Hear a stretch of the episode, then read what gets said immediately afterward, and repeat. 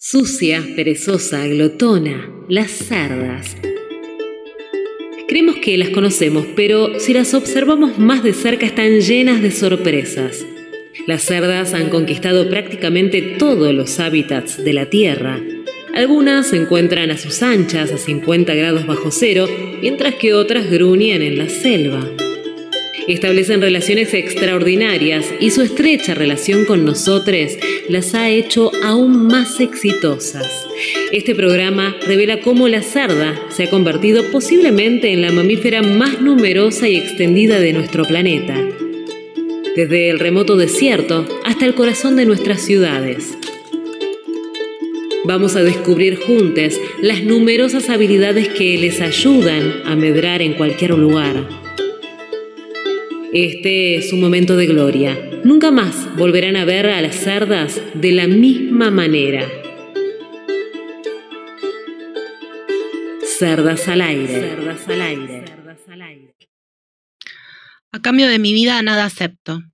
¿Qué se puede ofrecer que valga más que el calor de la llama, que la espiga convocada a hacer grano, que la noche que dentro ya contiene el joven día? Escucho mis pisadas sobre el suelo.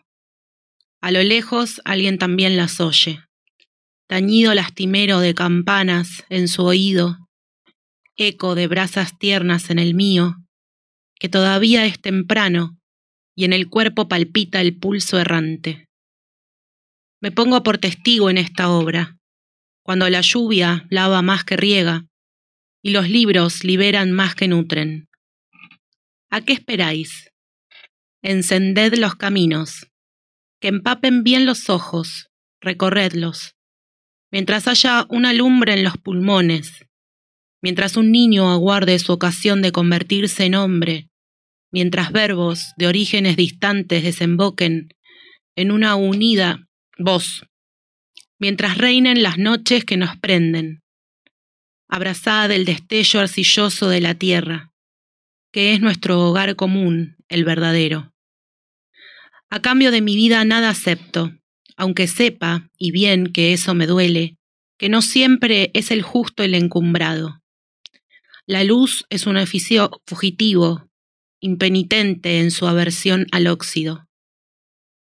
Aún así, yo me aferro a esta urdimbre, a esta pila de huesos que me suman, a este rayo en proceso, presentido, en su persecución de lo inefable.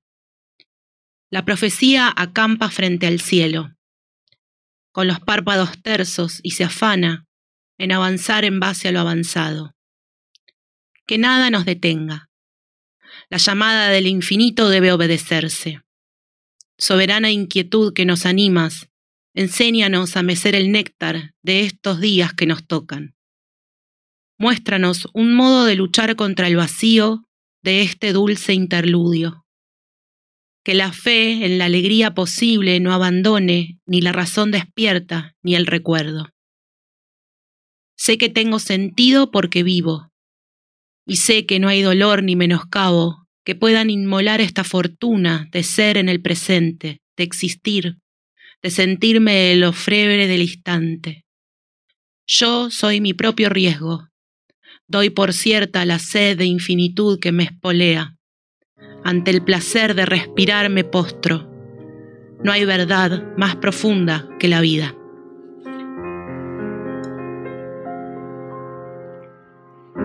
¿Quién dijo que todo está perdido? Yo vengo a ofrecer mi corazón. Tanta sangre que se llevó el río yo vengo a ofrecer mi corazón. No será tan fácil, ya sé qué pasa. No será tan simple como pensaba, como abrir el pecho y sacar el alma una cuchillada de amor. Luna de los pobres siempre abierta, yo vengo a ofrecer mi corazón como un documento inalterable. Yo vengo a ofrecer mi corazón y uniré las puntas de un mismo lazo me iré tranquila, me iré despacio y te daré todo y me darás algo, algo que me alivie un poco más. Cuando no haya nadie cerca o lejos, yo vengo a ofrecer mi corazón. Cuando los satélites no alcancen, yo vengo a ofrecer mi corazón. Y hablo de países y de esperanza. Hablo por la vida, hablo por la nada. Hablo de cambiar esta nuestra casa. De cambiarla por cambiar no más. ¿Quién dijo que todo está perdido? Yo vengo a ofrecer mi corazón.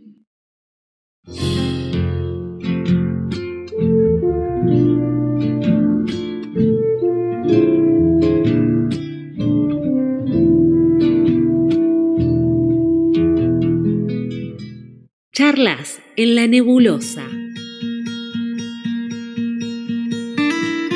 Buenas tardes. Ay, me pegué un grito a mí misma porque tenía Buenas muy fuerte esto. tardes. ¿Cómo están? Renovado placer de saludarlas. Bueno, estamos, llegando en este horario por problemas técnicos que ya supimos con- Sí. su- supimos solucionar, supimos conseguir. Que supimos conseguir como el himno. Como me el pongo himno. de pie. supimos conseguir la solución. Eh, Muy patriotas. Pero estamos acá. Sí, lo importante es que supimos. Supimos, sobre Sí, todo sí. supimos, porque nosotros tres estuvimos acá sentadas mientras el operador sí. corría por toda la radio. Claro, y nos decía que estaba todo que estaba solucionado. todo bien. Bien. Y aparte, estoy sentada acá, que espero que lo valoren. Ah, claro, porque el Ah, programa mira, pasado ¿quién se dignó no, venir? no viniste. sí, Estás sí. muy lejos del micrófono, Mari. Acércate. Ven, ven aquí.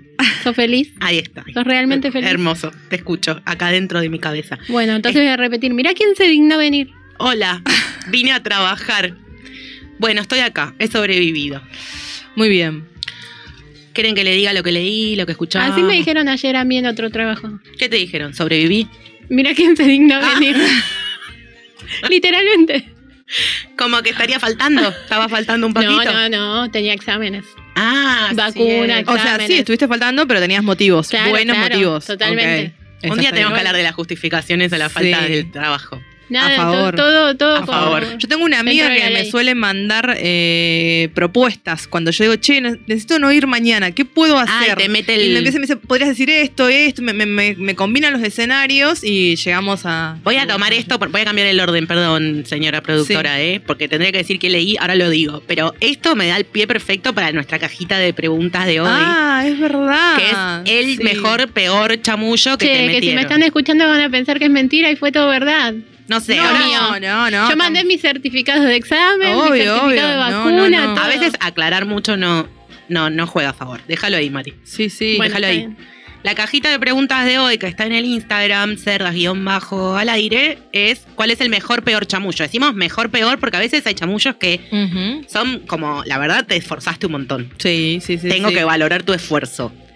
Eh, así nos pueden contestar. Ya tenemos un montón. Bien, Porque se ve que la genial. gente chamulla mucho.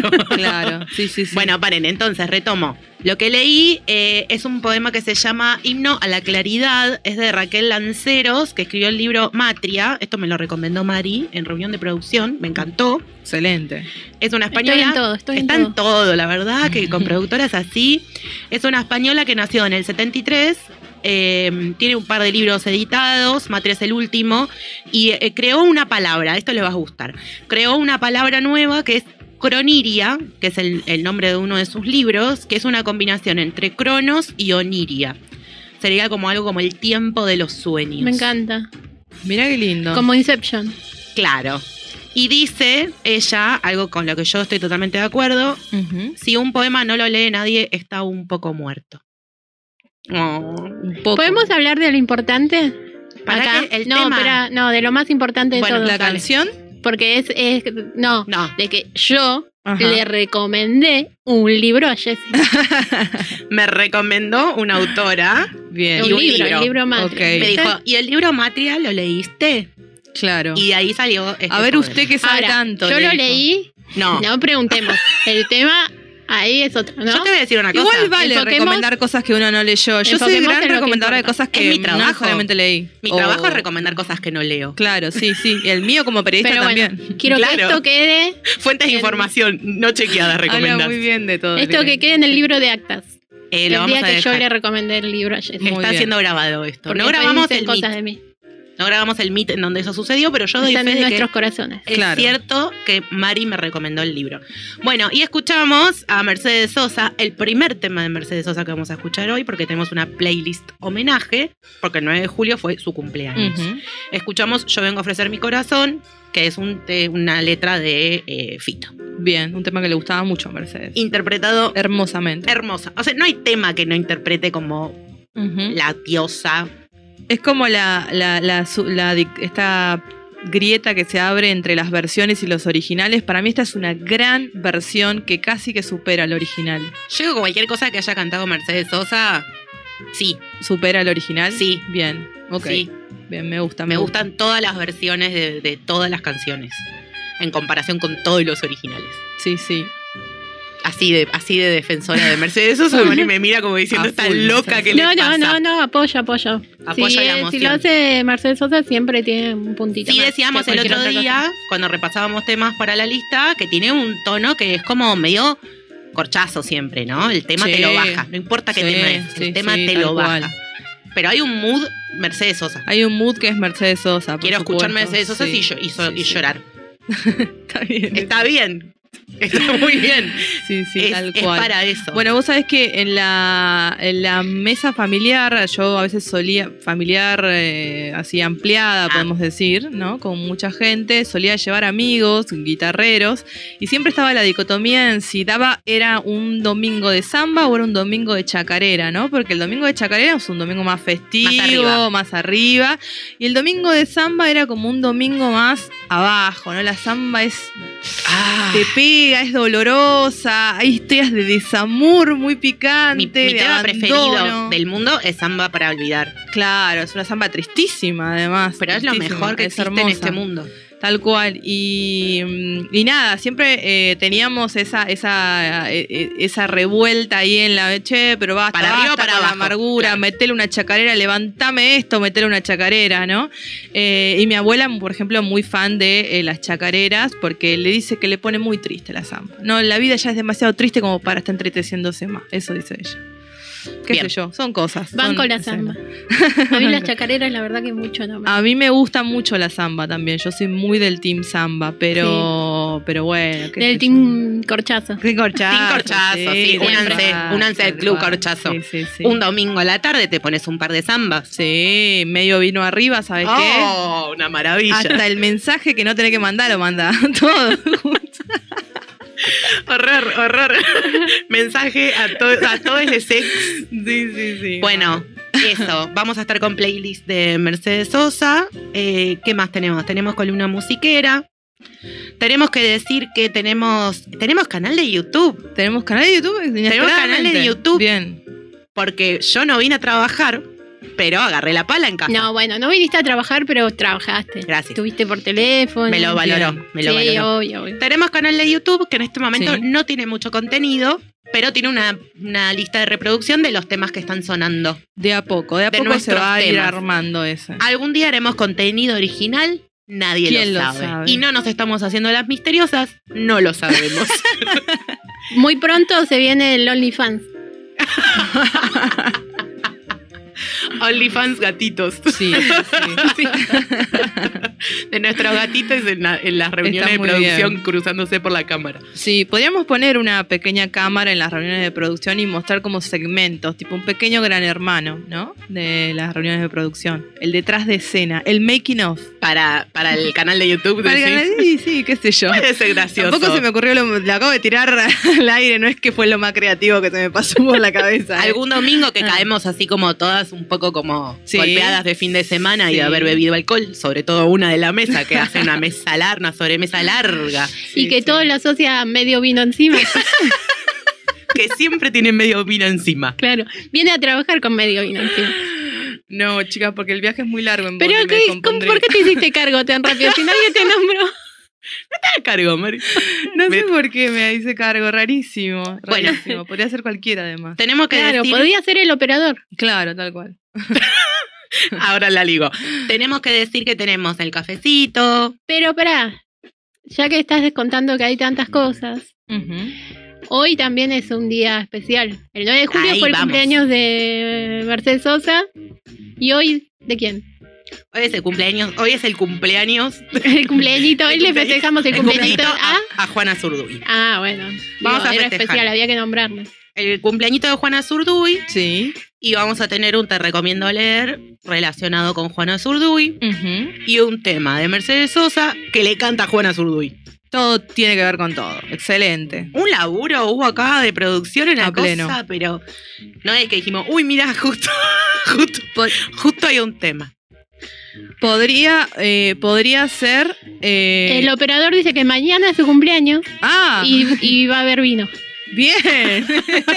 Medio vino. todo, todo bien, bien. ¿Para qué excelente. enganchar? Enganchamos, ¿no? Con, con Mercedes Sosa, Juana Zurduy y tu a cumpleaños. haber vino mientras Bien. escuchamos unas zambas. Una lógica increíble la Increíble, nuestra, la de este programa. Increíble. Bueno, vamos a hablar de Juana Zurduy. Eh, ¿Qué más? Tenemos columna Podríamos decir que es un, es un programa muy eh, ahí, muy, muy vinculado con la cuestión indígena, ¿no? Con la cuestión ahí Sí, de lo los pueblos regional. originarios y lo regional y, y ese, ese gran, gran llamado lugar interior de nuestro país que está menospreciado desde ese concepto, pero que es un gran lugar, ¿no? Y que dio mucha gente así célebre a quien podemos homenajear, como Mercedes Sosa, Juana Zurduy, entre otras. ¿no? Por ejemplo, yo te hago la pregunta a vos, porque yo lo uy, evito.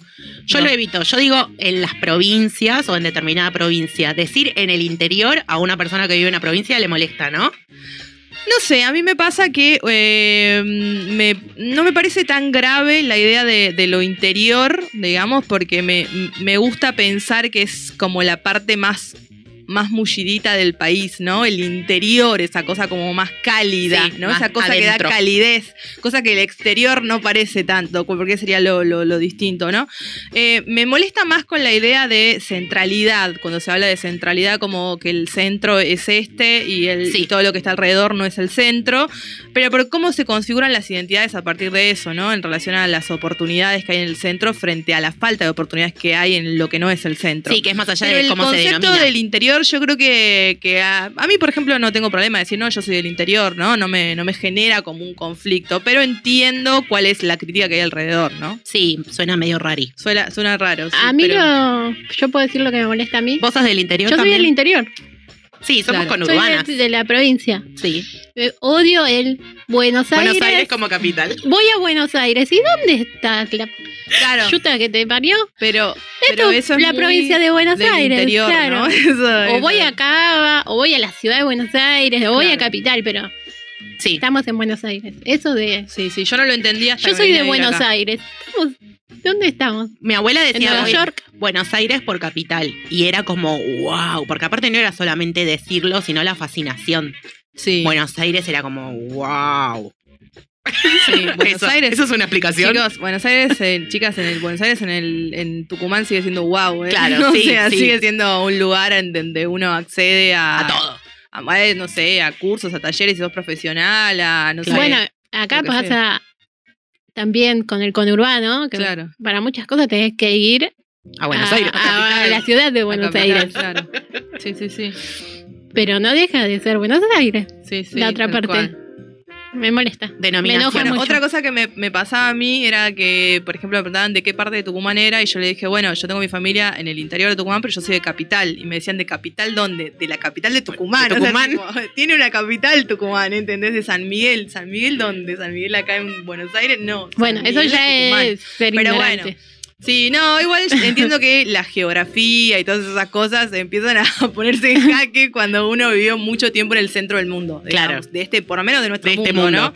Es como que yo creo que cuando aprendes ese tipo de cosas, eh, lo ves, depende del lugar de lo ves y ahí empieza a jugar un poco la centralidad, ¿no? ¿Desde qué lugar lo ves? O sea, ¿desde qué ¿Cuál es tu ves? centro? O sea, ¿cuál es tu centro? ¿Viste? Me pasa mucho pero también, por ejemplo, cuando hablo con gente que me dice que, que estuvo viajando por el norte y que fue a La Pampa, ¿viste? O fue a Córdoba. Y es como que No, a mí me es- genera como, como esa cosa. Me pasa igual, ¿eh? Claro. ¿Alguien te, Ya- te- te dice eh, el norte de la Pampa? Sí, Bueno, no sé, sí. si sos de la Patagonia, puede ser tu norte. Claro. Si, Claro, si sos de claro. Tierra del Fuego, puede Sí. ser tu norte la Pampa. Claro, pero claro, si vos sabés cual. que hay más norte, que Tal no es, cual. eso no es el NOA, sino que tu norte, Sí, es otra sí, cosa. sí, sí. Pero bueno, Lo pasan de- un montón de estas cosas igual. Eh, a, mí, a mí igual me divierte un poco toda esta situación, porque es como que me pone como en un lugar así más de exoticidad donde puedo contar algunas cosas nuevas Claro. que no sabes. Déjame que te cuente dónde está el norte. Pido porque me están diciendo acá por mensajito que digamos el nombre del canal de YouTube, que es, Ah, es muy sí. difícil. Uy. Porque se llama Cerdos al Aire. Ah, bien, bien. ok, ok. Cerras Busquen. al aire. Bueno, al Aire. mal. Y se pueden suscribir ya. Quizás en algún momento haya algo original. Por el momento Bien. lo que están son las listas de reproducción de los temas Bien. de la radio. Voy a tener un problema hoy porque no sé a qué hora empezamos, ni qué hora es, ni cómo sigo la grilla. yo puedo decir- Yo voy a hablar hasta Sí. que Mari me pare. Para eso está la productora aquí. Ok, Ok, listo. perfecto. Dale, dale. No, yo quiero saber si no vamos a hacer absolutamente ninguna mención de lo que pasó el fin de semana. Y Vos hasta que te salís de la vaina. Con Argentina campeón de la Copa. Tenés 45 minutos, 45 segundos. 45 minutos. Arranquemos que estoy. ¿eh? 45 segundos a partir de este momento para hablar del partido. No, no, te, no quiero nada decir nada más que estoy súper contenta, obviamente más allá de eso, pero sí quiero hacer una recomendación de una nota que leí entre todo lo que leí y en lo que hice, digamos, le robé plusvalía a lo loco a todo mi trabajo, no laburé una mierda Me para nada de lo que tengo que hacer esta partido. semana, me dediqué al fútbol full time desde el jueves, no sé por qué, arranqué el jueves hasta hoy.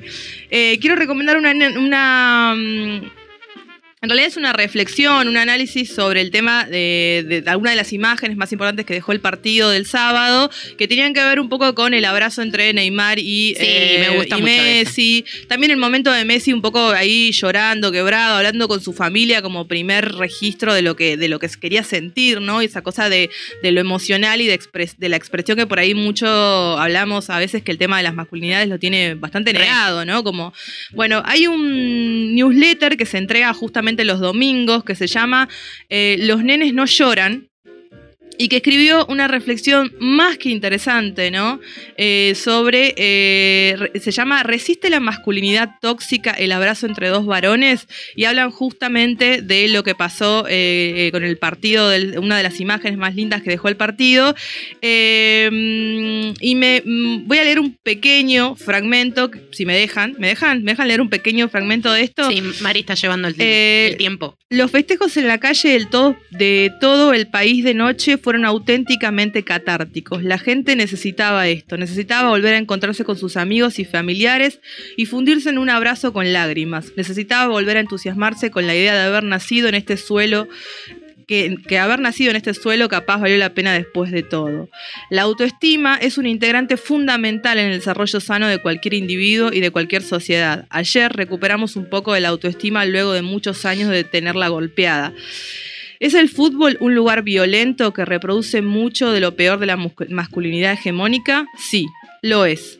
Pero también puede ser muchas otras cosas más. Sobre eso y mucho más escribí en el mail de hoy. Envía esta, estos eh, muchachos que eh, trabajan temas de masculinidades, diversidad sexual y cultura pop. Envían un mail todos los domingos, se pueden suscribir a ese newsletter, son cordobeses, hacen un laburo bastante lindo. Eh, yo lo estuve chusmeando más allá de lo, de lo de hoy y me parece que la nota la leí y es súper emotiva porque habla como un varón eh, homosexual, digamos, que está totalmente ajeno al mundo de lo deportivo, vive lo deportivo como una posibilidad de inclusión y de cambiar algunos paradigmas que, que existen en, en la sociedad sociedad patriarcal, ¿no? Me parecía súper recomendable. Me parece muy buen aporte para este programa. Genial. Eh, ¿Ustedes qué onda? ¿Con el partido? Yo voy a ser sincera, puse el partido en el Bien. minuto 88 Sí. porque escuché gritos y dije, habrán hecho otro gol. Sabía que ahí ya iban, habían Claro. hecho algún gol en Bien. algún momento, pero estaba mirando eh, RuPaul Drag Race, la temporada Bien. 13. Ok. Vi como cinco capítulos seguidos porque necesitaba ver la final. Así que en vez de ver la final de la Copa América, yo miraba Bien, te viste la una final, de necesaria RuPaul. también, obvio. Muy, Está muy, muy. La necesitaba mucho. Yo lo vi, la verdad es que no fui siguiendo mucho nada porque estoy un poco hastiada de toda esa cosa del Del- medio de lo deportivo, de- sí. sí. Eh, sí, esas representaciones de la masculinidad, todo tan ligado a lo sexual, que cada victoria es que se garchan a alguien, es como, ay, eso me tiene recontra podrida. Pero, pero me gusta, me gusta el partido, me gustan los partidos de fútbol y me gusta ver jugar a determinados equipos, a Argentina, por ejemplo. Eh, pero bueno, antes de enojarme, algunos partidos no los miraba. Claro. Y este sí, último lo vi, lo vi todo, lo vi completo, padecí, me pongo muy nerviosa, lo padezco Sí. un montón, lo disfruté, terminó, dije qué bueno, apagué. O sea, eso fue toda mi relación Bien, con el partido. Listo, nada de obelisco, caravana, nada. no, te juro que no. Muy difícil que sacarme de mi casa. Está muy bien. está Ahora muy bien. fuera de chiste tenés 45 segundos para contarme qué hizo Dibu cuando le dieron la medalla porque hoy escuché Sí. qué mal lo que hizo porque los chicos aprenden, pero yo no lo vi. Sí, No escuché eh, qué hizo- bueno, de hecho lo interesante que tiene para mí el fútbol, ¿no? Es que no es una cuestión ajena a la sociedad. No, Yo creo claro. que es un lugar en donde viven todas las representaciones, pero de todo tipo, ¿no? Digo, no solamente las representaciones masculinas, pero bueno, justamente resumiéndote así nomás, es eh, hizo un gesto fálico, básicamente, con el premio, tipo con el le dieron el arquero, salió elegido el arquero de del campeonato, entonces le hizo un gesto fálico, eh, como lo había hecho en el cruce de penales, ¿no? Después de que Ay, atajaba sí, los penales y hacía ese gesto. Eh, y se generó un debate alrededor de eso. Yo, la verdad, no, no, no me metí ahí como a leer y a buscar cosas, pero vi que muchas eh, personas eh, vinculadas, ligadas a, digamos, a la comunicación de los feminismos, habían dicho de que no. ¿Qué tenía de malo, no? Como el hecho de decir, bueno, de expresar la idea de eh, querer culiar, básicamente lo voy a decir así nomás, ¿no? O sea, eh, y de sentirlo y de vivir lo- los logros de ese lugar, ¿no? Como si cada uno en nuestra vida personal no fuera un polvo, un logro, ¿no? De- digo, cuando tenemos victorias personales, qué sé yo, me recibí, no sé, ¿no? Sí, obviamente hay una Obvio que energía- también hay, hay una... Hay sí, un- hay una energía sexual en todo eso que es bastante lógico. lógica, digamos. el tema sí. es como todo el tiempo estar haciendo la, la mención. Sí, el tema es cuando se traduce en situación de sometimiento. Yo creo que ese es el claro. problema y el conflicto te- te- que te se- cogí, desarrolla, claro. digamos, y que me parece que lo bueno es que este tipo de situaciones lo instalan como debate. De hecho, yo los discutí, yo doy clases y lo discutí con mis estudiantes, ¿no? Le dije, así como me acabas de hacer vos, le dije, ¿me puedes resumir eh, qué, qué pasó eh, con eso? y me quedaron ahí como buscando a- a Y palabras ellas, que no eh, digan culiar mis estudiantes, ¿entendés? Como ahí. a- ¿Entendieron el tiempo que le habían dado para resumir? Ay, no, creo que no, igual que yo, no lo entendí. Ah, Pero bueno, bueno. me parece que eso también tiene el fútbol, ¿no? Traje trae temas. Para mesa. cerrar, Sí. así muy democráticamente, es decir, otro tema para pensar de lo que hablaste es esa manía de ciertos feminismos de defender situaciones porque les conviene, entonces, no. Eso también es El feminismo- feminista, el feminismo popular. Claro, no, el ah, porque el feminismo popular, no, bueno, pero todo lo engloban ahora desde dentro del feminismo popular. Oh, Claro. porque Maradona, bueno, era el mejor, porque yo soy popular y por eso lo defiendo. No me importa que haya abandonado 38 hijos y haya sido probablemente un pedófilo. No, pero el feminismo popular. Claro. Ahora, si es Juan Pérez, Sí, lo o alguien de clase alta. si es Juan Pérez lo condenamos porque abandonó 38 hijos y era un pedófilo. Sí, sí, co- coincido en que, eh, pero es una reproducción literal de lo que pasa en la sociedad en todos los ámbitos de la vida. La cuestión de clase atraviesa absolutamente todo, ¿eh? O sea, estoy totalmente de Y acuerdo con entonces eso. ataco a las otras feministas Eh, porque no son feministas No, populares. Yo creo que el hecho, ahí está el límite, el hecho, en el hecho de atacar, ¿no? Esa, esa es el tema, ¿no? De sentir que lo popular tiene que ser algo que se tiene que imponer. Yo creo que lo popular, justamente si algo tiene, es que se genera a partir de un consenso así medio, bueno, me, me fui, me fui en masas, basta, ok. Pido, pido gancho. tiempo, ok, ok. Vamos a volver a, a uno de los temas principales, que es Mercedes Sosa. Sí, volvamos a Mercedes Sosa.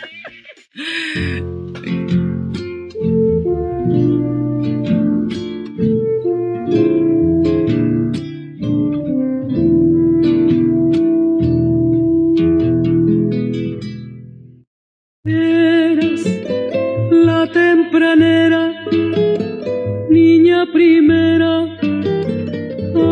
amanecida flor suave, rosa galana, la más bonita tucumana. Suave, rosa galana la más bonita tucumana. Frente de adolescente, gentil milagro de tu trigueña piel, negros ojos sinceros, paloma tibia de monteros negros ojos sinceros, paloma tibia de monteros. Al bailar esta samba fue que rendido te amé. Eras mi tempranera de mis arrestos prisionera. Mía, ya te sabía cuando por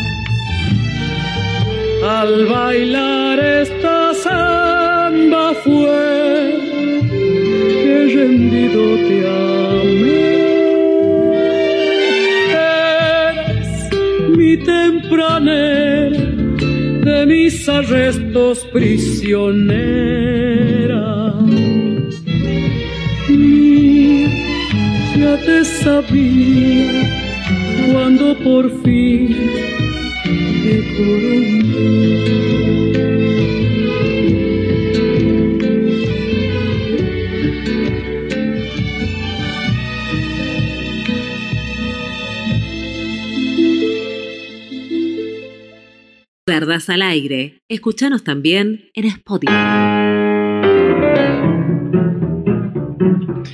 Hay un nivel de dispersión acá, ¿qué onda? Sí. Estábamos en una. No sé qué pasa. Yo estaba rellenando el mate. Tal cual.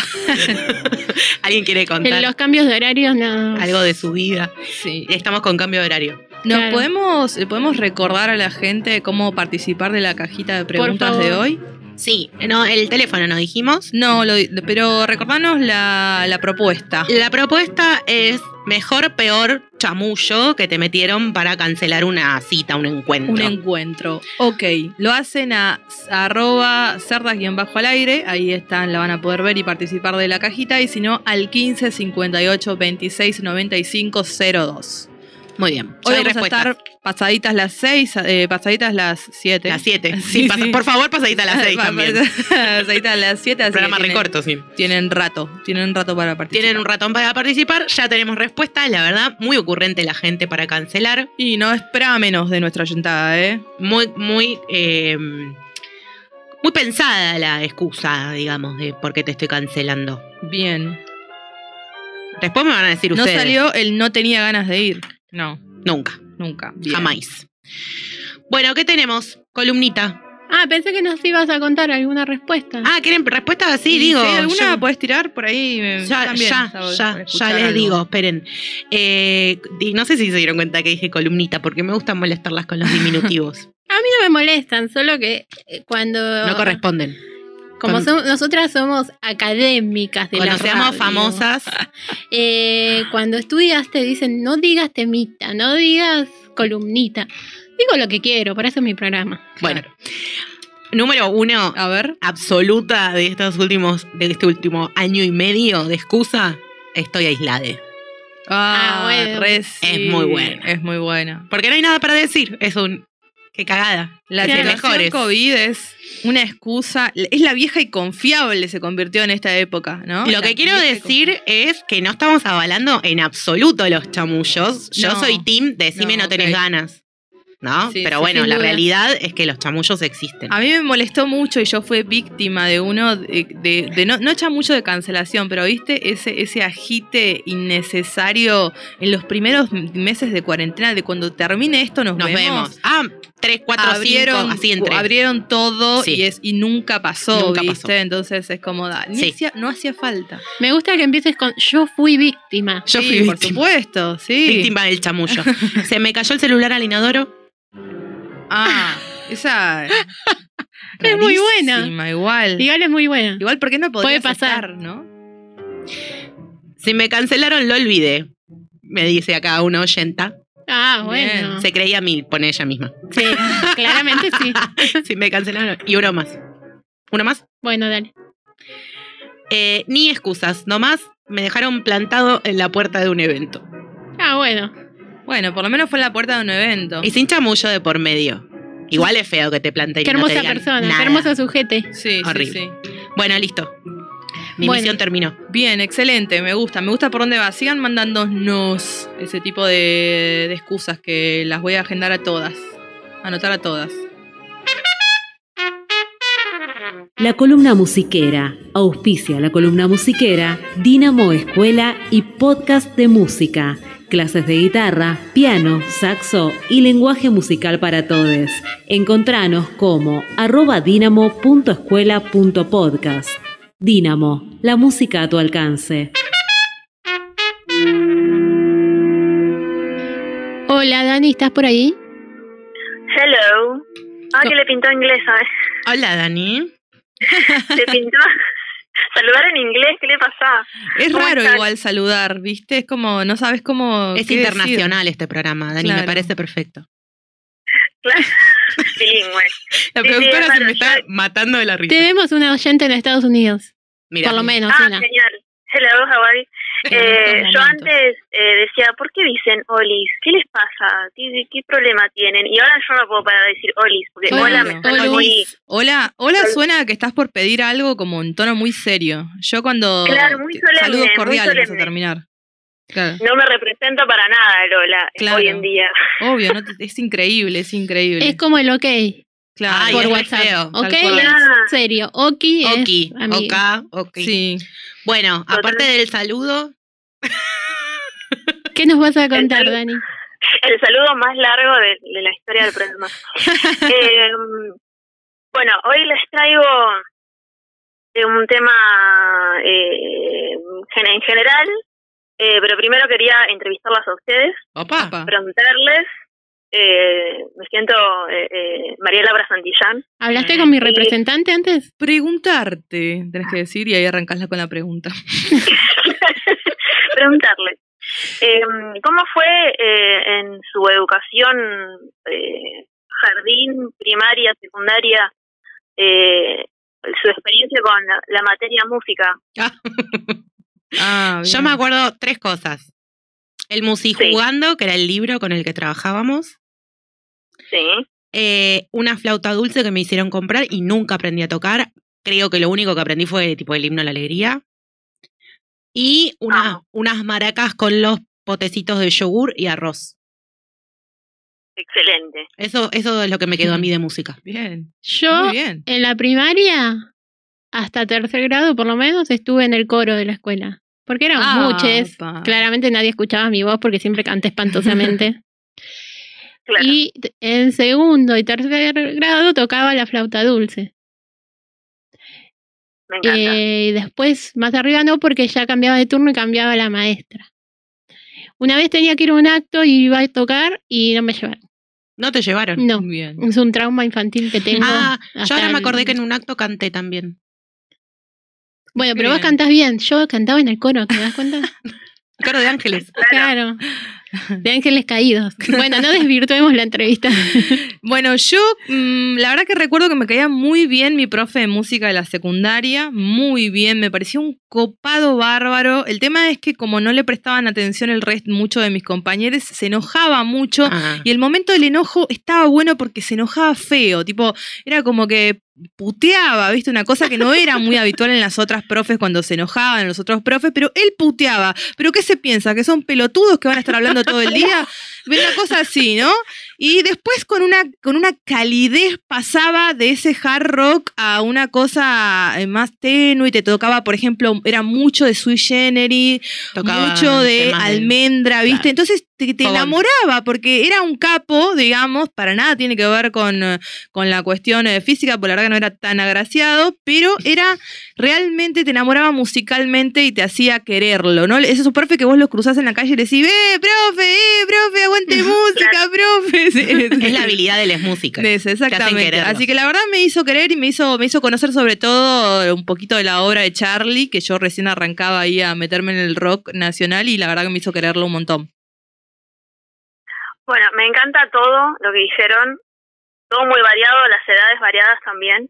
Mm. Eh, yo les cuento, yo no soy profe de música en la escuela, es más, nunca tuve, tuve un año solo, eh, yo soy de generación polimodal, entonces teníamos hasta noveno la primaria y, y tres años de, de secundaria, o polimodal, ¿no?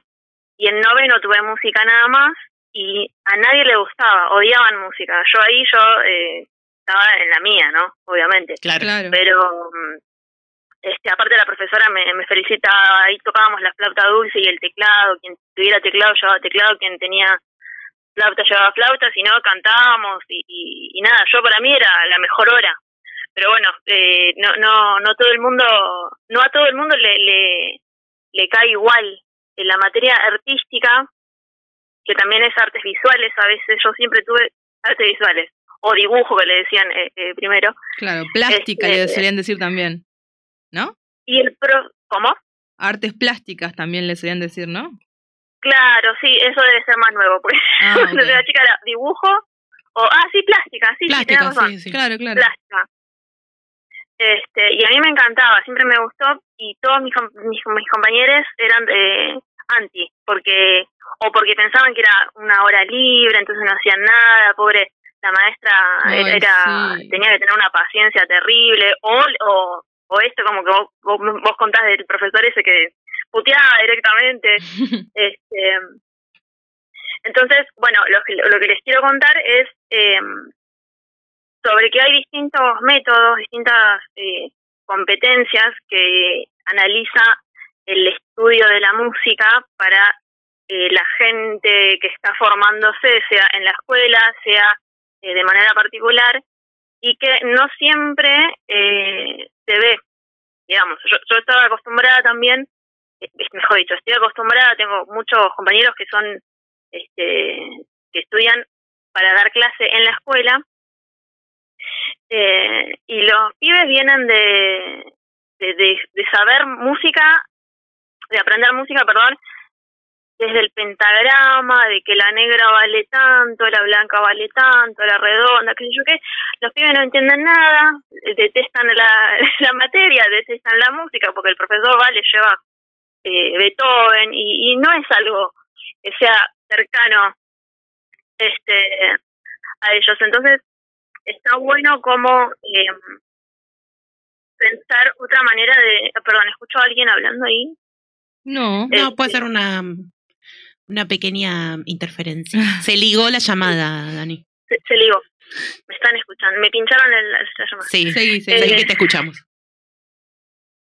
Y bueno, y, mm, y está bueno, yo a mí me gusta mucho saber esto de, de que de que no es necesario eh, entrar al mundo de estudiar música de, de repente dentro de la partitura, eh, en escalerita, tipo, no sé, mi, sol, y fijas, mi es, está abajo, sol está arriba, y haces como una escalerita, no sé si se entiende así hab- hablándolo, ¿no? Necesito una filmina, sería lo, lo, lo próximo, ¿no?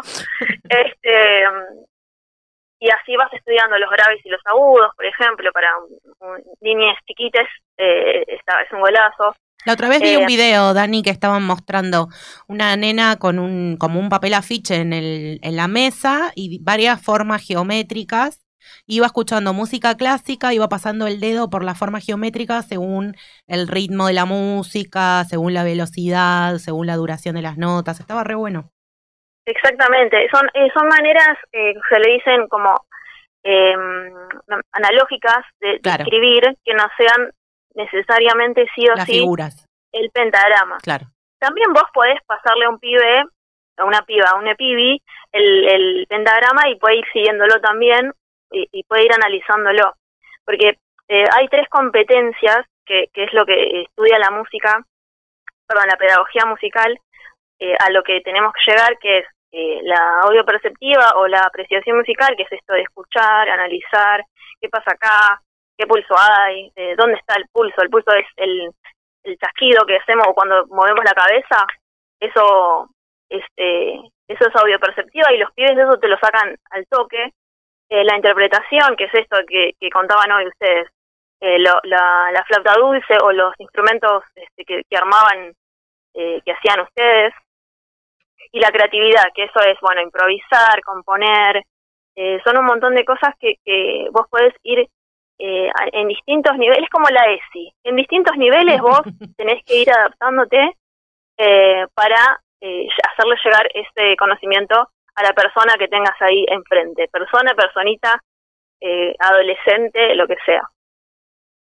Eh, todo esto tiene un trasfondo de, de investigación y de metodología que yo, como soy ñoña, les traigo esto.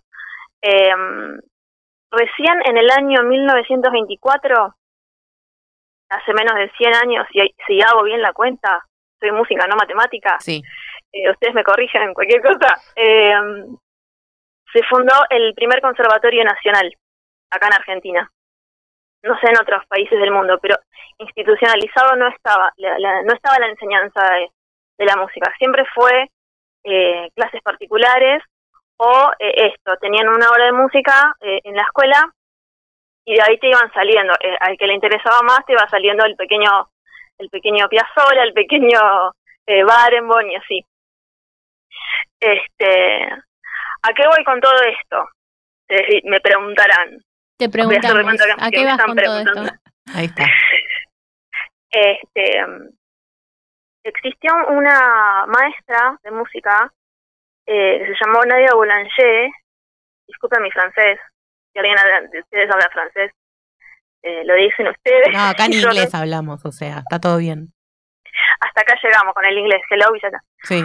Eh, que fue maestra de un montón de compositores eh, muy importantes del siglo XX, que de alguna u otra manera ayudó a, eh, a la creación de esa música del siglo XX, que es la música de la vanguardia de lo, del posguerra, que empezaron eh, el serialismo, eh, el neoclasicismo, todos esos estilos de música, por ejemplo Stravinsky, que venía a romper con todo lo, lo anterior. vieron que siempre en, en las edades históricas siempre viene algo nuevo a romper con lo anterior. Claro. Sí, sobre Acá todo posguerra, ¿no? ¿Cómo? Sobre todo posguerra. Claro, se venía a romper con lo que se consideraba bello en ese momento, estaba el romanticismo, como que ya estaba en su decadencia, digamos.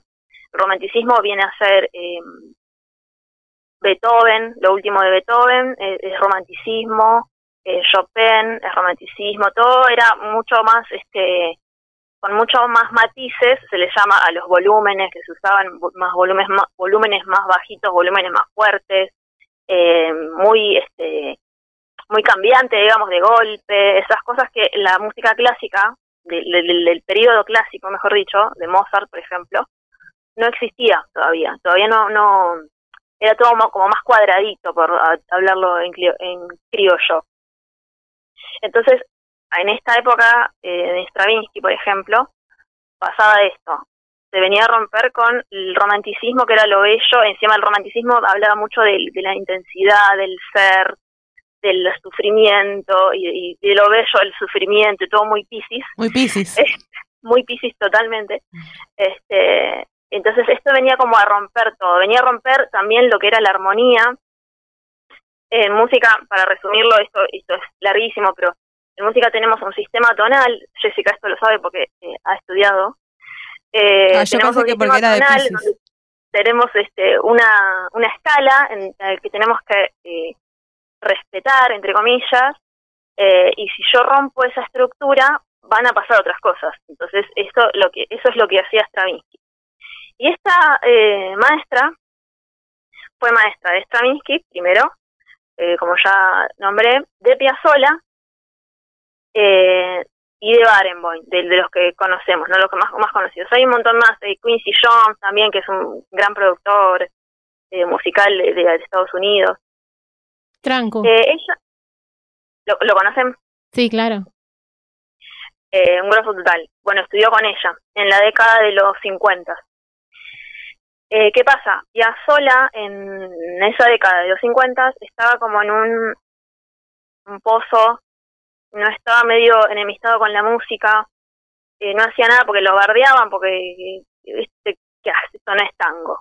¿Vieron? No sé si saben esa historia Sí, sí. como que él eh, vino también a romper, como venimos diciendo, a romper con algunas estructuras, entonces, bueno, se ganó una beca y se fue a, a Francia y estudió con ella. Eh, va a estar todo más completo en el podcast el jueves, pero mm, ahí él eh, volvió a enamorarse de la música y a, darse cuenta qué es lo que necesitaba, porque esta maestra lo que tenía era un poder de, de, de sacar lo mejor de cada estudiante de ella se dice que eh, tuvo 1.200 eh, estudiantes en total. Empezó de muy chica a dar clases, eh, murió a los 92 años y hasta el último día dio clases. Eh, tenía una hermana que era compositora, eh, Lili se llamaba, eh, y mm, que, que como que re argentino lo que voy a decir, la pegó la hermana porque era muy talentosa en, en composición. Y se fue a Miami. Eh, Claro. claro. Y ella no. Eh, entonces como que la, la hermana en, el, en la composición la opacó y, y, y ella se quedó con la enseñanza. Siempre con mucha mucho orgullo, ningún tipo de, de, frustración, pero siempre ella dijo, yo mis, mis composiciones no tienen ningún sentido, son una porquería, eh, no, no sirven para nada. Pero lo que, lo que hacía mi hermana eh, es muy interesante y, y bueno, la, la hermana de ella murió muy, muy joven, eh, a los 24 años, y dejó varias obras eh, que podemos escuchar eh, gracias a Internet, Internet. Eh, Y ahora vamos a Y ella- escuchar una de ellas. ¿no? ahora ¿Sí? vamos a escuchar, y ella se encargó siempre de promover la música de su hermana y de, este, de, de, de hacerla conocer, porque la verdad que sí, es una, es una muy buena obra. Este, así que bueno, si tienen alguna pregunta, me la pueden decir. Nos Creo que lo di todo ya. Sí, la verdad que lo diste todo. Seguro que vamos a quedar con algunas dudas, pero antes vamos a escuchar el podcast ese que antes de hacerte preguntas, porque esperamos al jueves que salga el podcast y ahora nos vamos a ir con una canción. Excelente. Vamos a ir con el himno al sol para hacer la previa a la columna de la semana que viene para el saludo al sol. Y acá Bien. el lunes hacemos el saludo al sol y Mientras Y escuchamos el himno al sol. Lili Boulanger, exactamente. Gracias, Dani. Gracias, Dani. Gracias a ustedes.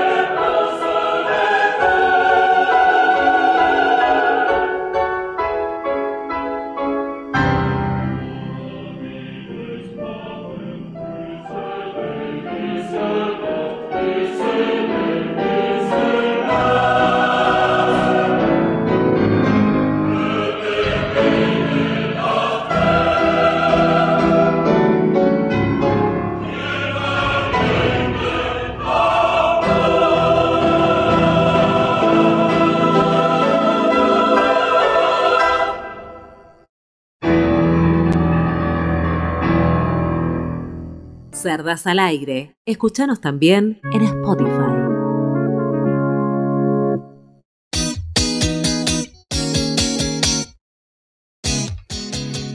Bueno, volvimos. Volvimos, es lunes. No nos fuimos nunca. Nunca nos fuimos. Acá estamos. Recordamos que nos quedamos un ratito después de las 19, que empezamos un cachito más tarde hoy. Tengo más respuestas de la cajita. Uy, sí, contame. Más chamullos. Esta es muy buena. Cumple y no cumple la consigna, pero es muy buena. A ver, No me canceló, pero le pedí que me lleve al telo y me llevó a merendar con la madre. ¿Cuenta? eso es mucho peor que un chamullo. Sí, tal cual.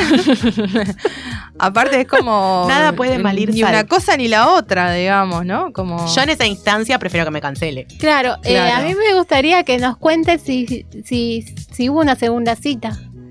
Creo que era, no era una, una cosa o lo nueva. que haya sido. Sí, Ah, me ¿y parece siguió bien. eso después? Sí, me ¿Habrá parece que- seguido? Que venía de, Ah, me venía gusta de esto de que Jessy y- sepa el trasfondo, el detrás. Gente que conozco, querida. El detrás de la respuesta es muy, muy peligroso, ¿eh? Oyentes o que están del otro lado, peligrosísimo. Mucha gente conocida. Cuídense, cuídense. Otra que es muy del ambiente amor librense, poliamoroso. Ujú.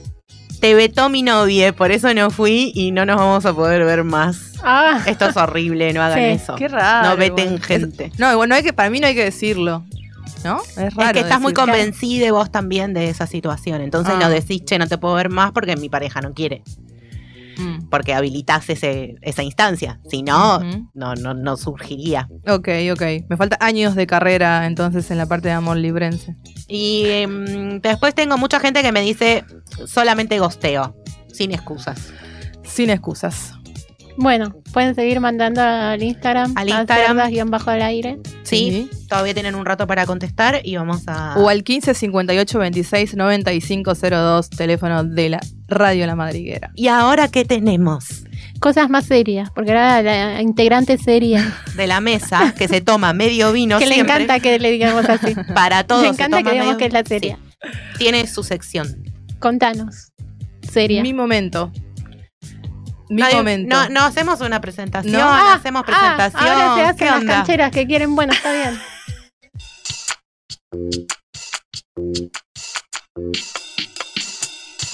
El femiscopio. Acá le estamos peleando a la productora por ver Con quién, de todo. quién molesta más. Así es. Bueno, les decía, estábamos en un programa que decíamos que iba a tener una perspectiva desde lo indígena, porque habíamos eh, introducido, bueno, cumplió años, eh, hoy es el aniversario de eh, natalicio de Juana Zurduy, y también se celebra y se conmemora el Día de las Heroínas y Mártires de la Independencia, ¿no? De todas las mujeres que llevaron adelante también todo ese proceso de independencia, que a veces, eh, bueno, nada, hay como un sesgo ahí histórico, ¿no? En mostrar Re. un poco a varones eh, y no a mujeres que seguramente formaron partes. Y estas son algunas de las que se conocen. Y en estas semanas me enteré de un medio de comunicación que anda dando vuelta por ahí, vieron que siempre ando leyendo cosas, y un medio de comunicación con una perspectiva eh, y una mirada eh, hacia el originario que me gustaba mucho y vamos a charlar un poco hoy con eh, una de sus integrantes. Ella es Milagros Panta, es peruana y radicada acá hace varios años en Buenos Aires eh, y está, forma parte de Telecisa. Telecisa es un medio de comunicación que con un, identidad, digamos, con identidad para poder eh, visibilizar voces indígenas y que tengan eh, poder en la voz política, ¿no? Una mirada pública también hacia la cuestión indígena. Buenas tardes, Milagros, ¿cómo estás? Acá Jessy, Mari y Betania te saludan. Hola, buenas tardes. Muchas gracias por la invitación y bueno, encantada de poder este, estar acá, poder con ustedes conversar y dar a conocer este, este espacio que estamos creando con, con mucho con mucho cariño y con mucha convicción. Me encantó. Eh, contame un poco qué, por qué Telecisa, qué es Telecisa. Telcisa es un medio de comunicación que surgió eh, el año pasado. Bueno, me presento, mi nombre es Milagros Panta, soy del pueblo quechua, eh, soy mujer eh, indígena, lesbiana, feminista y bueno, y y del pueblo quechua. Y bueno, yo me sumé a Telecisa a mediados del año pasado. Telecisa, eh, Telecisa nació el año pasado como en febrero del año pasado cuando empezó, se empezó a visibilizar lo del golpe de Estado en Bolivia y eh, como había un cerco mediático de, de lo que estaba pasando en Bolivia, del golpe, eh, en ese contexto fue que nació Telecisa con esa urgencia de dar a conocer lo que estaba pasando allá, todo lo que había, la discriminación y, y, y esta, eh, como todo el odio racista y colonial que, que traía el golpe de Estado ¿no? en Bolivia. Nació en ese contexto y Telecisa viene de Bartolina Sisa, que es también así como una Juana Zurduy también en Bolivia, ¿no? por la lucha de, de Bartolina Sisa contra, contra la independencia, por, por los pueblos indígenas de Aymaras de Bolivia es que nosotros nos hemos inspirado, creemos que todas somos las hijas de Bartolina Sisa, ¿no? Somos su legado de ella. Y bueno, así nació el nombre y bueno, ya estamos hace, desde el año pasado empezando a hacer medios, estamos aprendiendo de las herramientas, sumando cada vez a más hermanas, a más compañeras eh, indígenas y racializadas que están recuperando su identidad eh, para hacer medios, ¿no? Lo, interesante de esta propuesta es que las compañeras que se van sumando no son necesariamente de rubro de, de la comunicación, pero que bueno, estamos todas ahí aprendiendo a, hacer esto. Leía, eh, Milagros, que muchas de sus integrantes, bueno, como vos decís, no necesariamente vienen del palo de la comunicación, algunas eh, vienen también del mundo del cine y demás. ¿Por qué eligen un medio de comunicación como, como digamos, como estrategia, ¿no? Para, para, para contar lo que quieren contar sobre el mundo indígena. Sí, eh, la, bueno, Laki Pérez fue quien empezó con, es la productora. Eh, ella empezó a, bueno, con, bien acompañando la lucha ya de los pueblos indígenas en Argentina hace un tiempo, entonces ahí es donde conoció a muchas compañeras que, que estaban interesadas también en, en, hacer medios, en tener un espacio donde poder visibilizar y los hechos que están pasando en las comunidades, desde nuestras propias miradas, ¿no? Como mujeres racializadas, indígenas, recuperando su identidad, ¿no? Creemos que es, que es importante los medios de comunicación porque todo está muy, o sea, la, el lenguaje, el pensar, el pensamiento está bajo un sistema colonial, racista, genocida, entonces eh, necesitamos como tener nuestro propio espacio para recuperar nuestras propias miradas, ¿no? Nuestra propia forma de nombrar al mundo, de, de poder denunciar lo que está sucediendo y nosotras también ser ese canal también para que para que otros este, comunidades, pueblos este, se puedan acercar y saber que tienen un medio eh, que, que, va a estar ahí con, con visibilizando todas estas demandas, esas denuncias que hay. ¿no? Y también no solamente las cuestiones así de eh, problemáticas, sino también las la, cómo está vivo, ¿no? Cómo el, sentir del pueblo y la identidad está viva, no, no existimos y resistimos en la ciudad también y, Claro. Y eso también es una forma de, dar a conocer esos hechos.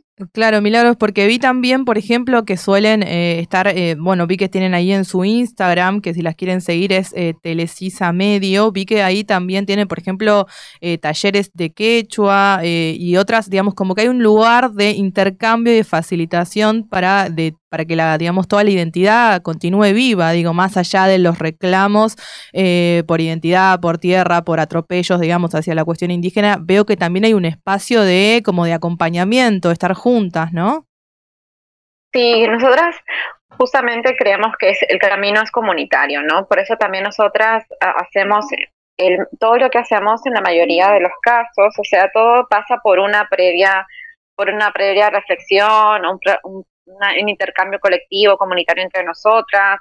Eh, hemos tenido que también, estamos construyendo ese vínculo comunitario entre quienes formamos parte de este medio, ¿no? Porque no solamente somos un medio, sino que también queremos formar comunidad, ¿no? Eh, eso es parte de, nuestra, de nuestro proceso de recuperar nuestra identidad, es también continuar con este camino que nos han dejado nuestros nuestras naciones, nuestros pueblos y que, y que es, eso, es, esa es la forma como se dan en las comunidades y en los pueblos, todo se hace de manera comunitaria, en el AINI, en, la comunidad, entonces nosotros también tenemos que rescatar eso en la ciudad y en todos nuestros vínculos, hacerlo de esa forma, ¿no? Por eso es importante estos talleres que hacemos siempre, eh, hacemos convocatorias, son abiertos, algunos son colaborativos porque, bueno, somos un medio autogestivo también, eh, y son talleres que se que tienen que ver con eso, cómo recuperar, ¿no? Porque es, es difícil que alguien se, por todo lo que ha pasado, por toda la colonización que ha habido y el racismo y el patriarcado, eh, se ha perdido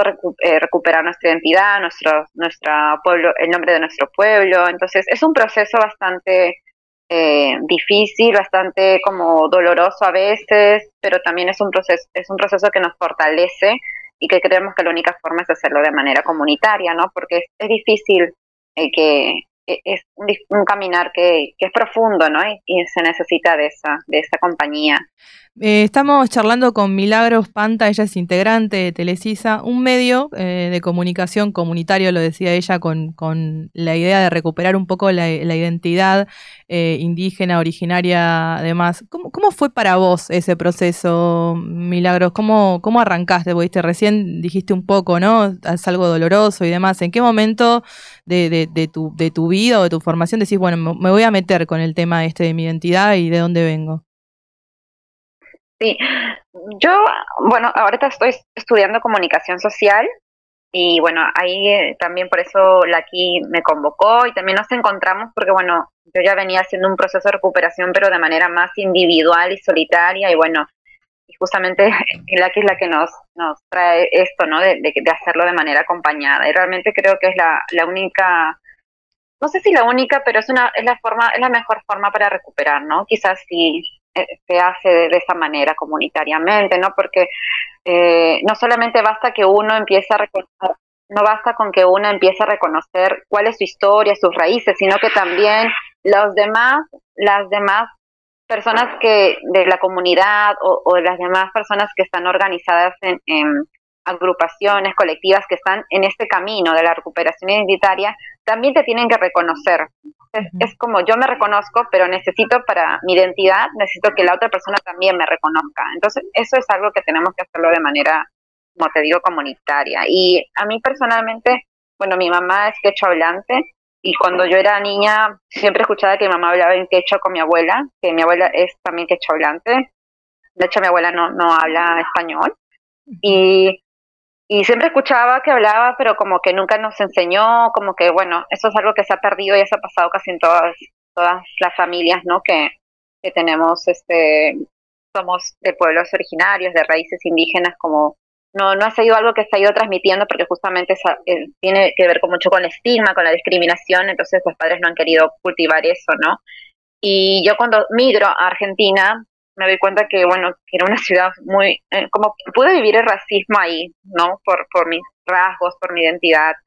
Me di cuenta que, que había un racismo muy fuerte y que, y que necesitaba de sentirme también que ese era parte de, de, del territorio mío, ¿no? Que, porque me sentía muy alejada, muy, muy expulsada, digamos, ¿no? Entonces, eh, esas reflexiones yo las hacía en, en las hacía públicamente en mi muro y también me busqué yo misma como eh, buscaba como contactarme con hermanas, con compañeras, con organizaciones, como siempre busqué y bueno, llegó hasta el momento que, que la aquí me convocó y que yo pude conocer a, las, a las demás hermanas y fue, ha sido un proceso muy, muy fortalecedor, realmente muy lindo ver conocer las historias de todas, darnos cuenta que todas nos ha pasado las cosas similares, hemos vivido diferentes experiencias de racismo y, y eso hace que, bueno, que desde la comunica desde lo que yo estoy estudiando como comunicadora social, como estudiante de comunicación, también me doy cuenta que donde yo estudio,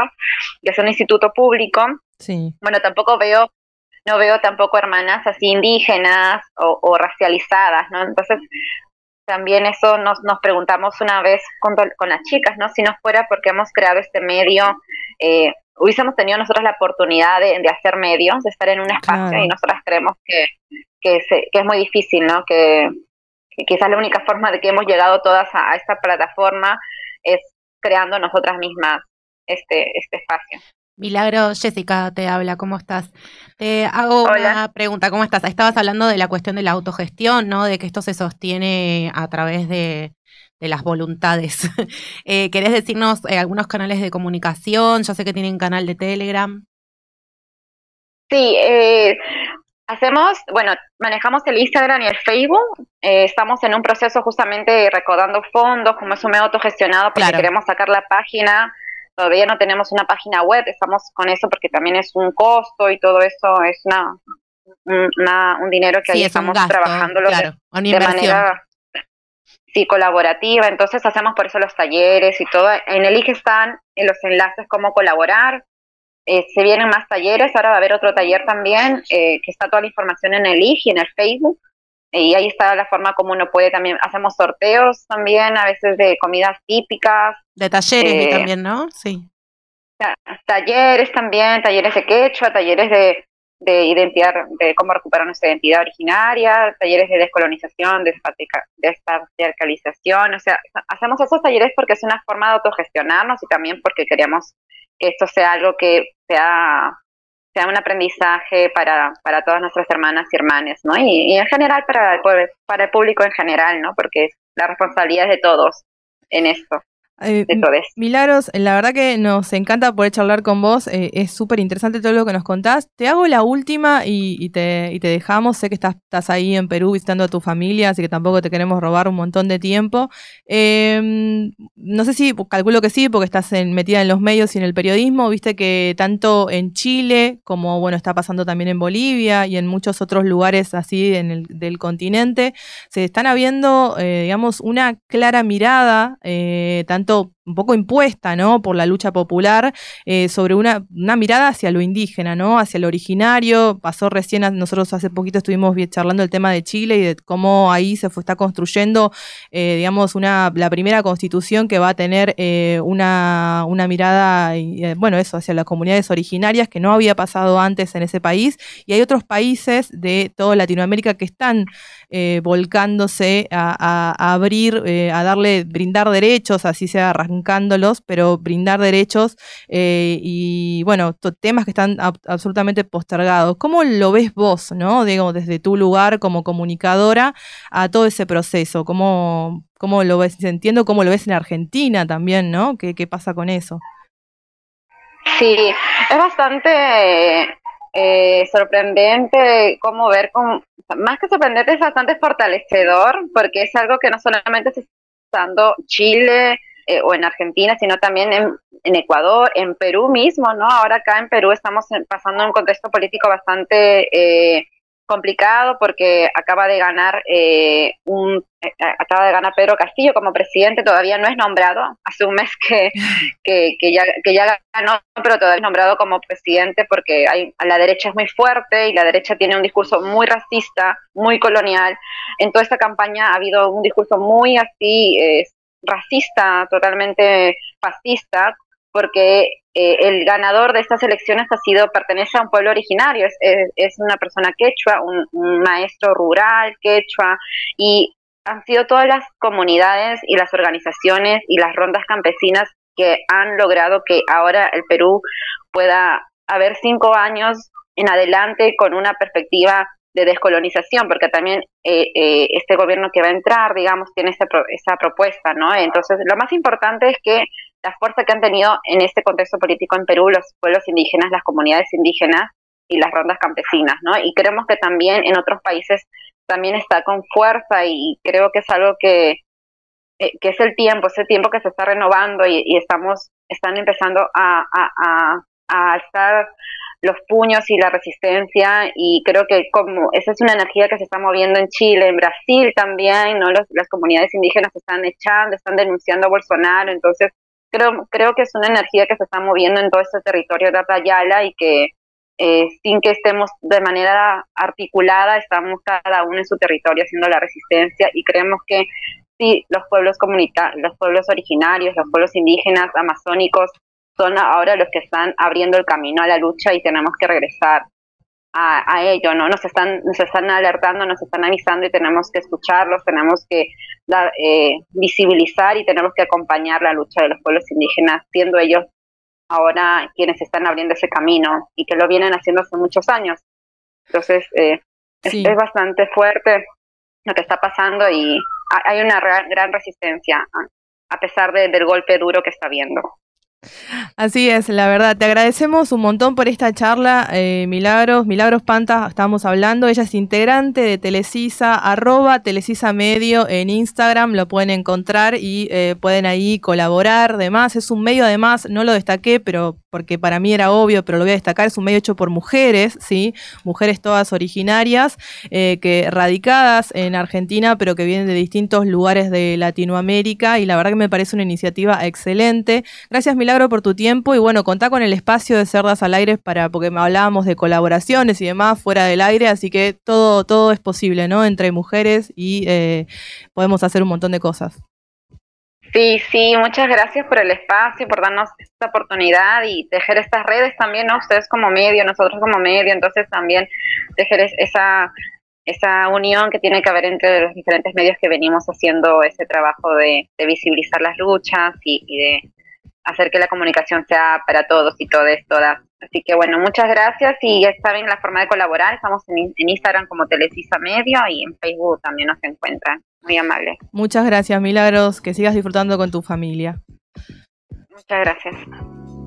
Bueno, ahí pasó eh, Milagros Panta. La verdad me encantó, chicas. Ahí vamos a seguir un poquito ese medio. Eh, Hermoso. Y hacer redes. Hacer redes, ¿no? Tejer redes con eh, iniciativas que surgen eh, que para, bueno, para visi- visibilizar miles de cosas, así que innecesarias, tan necesarias. Para mí es la que se viene, ¿eh? La que se viene, o sea, el feminismo dio un gran empujón, pero lo que sigue es el movimiento originario indígena en toda Latinoamérica organizado y unido, exigiendo cosas, creo que es la que va. No- Ojalá. que- por ojalá favor, hagan este recorte.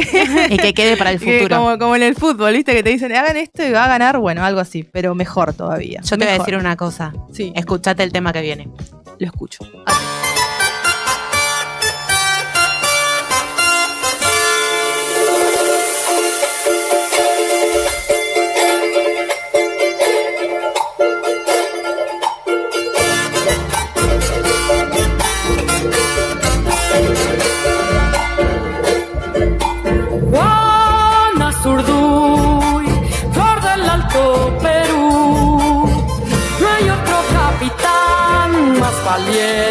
Que tú. Oigo tu voz más allá de Jujuy y tu galope audaz, doña Juana Zurduy. Me enamora la patria en agraz, desvelada recorro su voz. El español no pasará, con mujeres tendrá pelear. Juana Zurduy, flor del Alto Perú. No hay otro capitán más valiente que tú.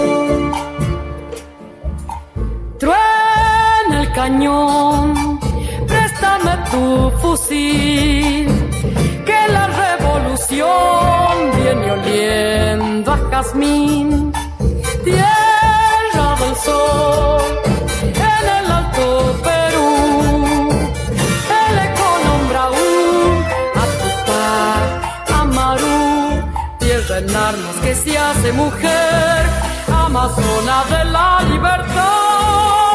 Quiero formar en tu escuadrón y al clarín de tu voz atacar.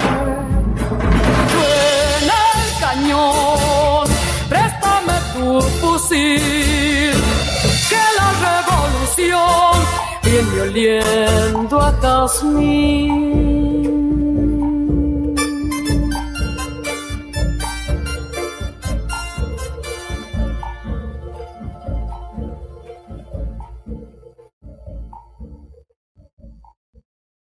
Cerdas al aire. Escúchanos también en Spotify. Bueno, volvimos. Vamos a hacer, esto es como el audio de WhatsApp que escuchas en X1.5. sí, sí, sí. Vamos a meter todo lo que nos queda en este rato. Ok. Bueno. Voy a leer algunas de las respuestas, poquitas de las que nos quedan y después seguimos. Eh, hay gente que está diciendo, ay, nunca me, nunca me cancelaron. Es una mentira. Aguanta. Ay, no sé, no me pasó. Bueno, no sé. Eh, no estoy saliendo por el virus y después publica historias eh, afuera de la casa. Ay, no, mal, Lisa. La Sí, mía sí, tiene sí. mucho que ver con eso. Y otra que me dice, no fue un chamullo, esta otra, entra y no entra, no fue chamullo, pero se fumó un facito y lo dejó de cama. Claro. Así que fui como cancelada por un faso. Bien. bueno, buena cancelación. Igual es buena. Esa fue buena. Es buena, es buena. Bueno, sí. meto el X2 Bueno, de velocidad.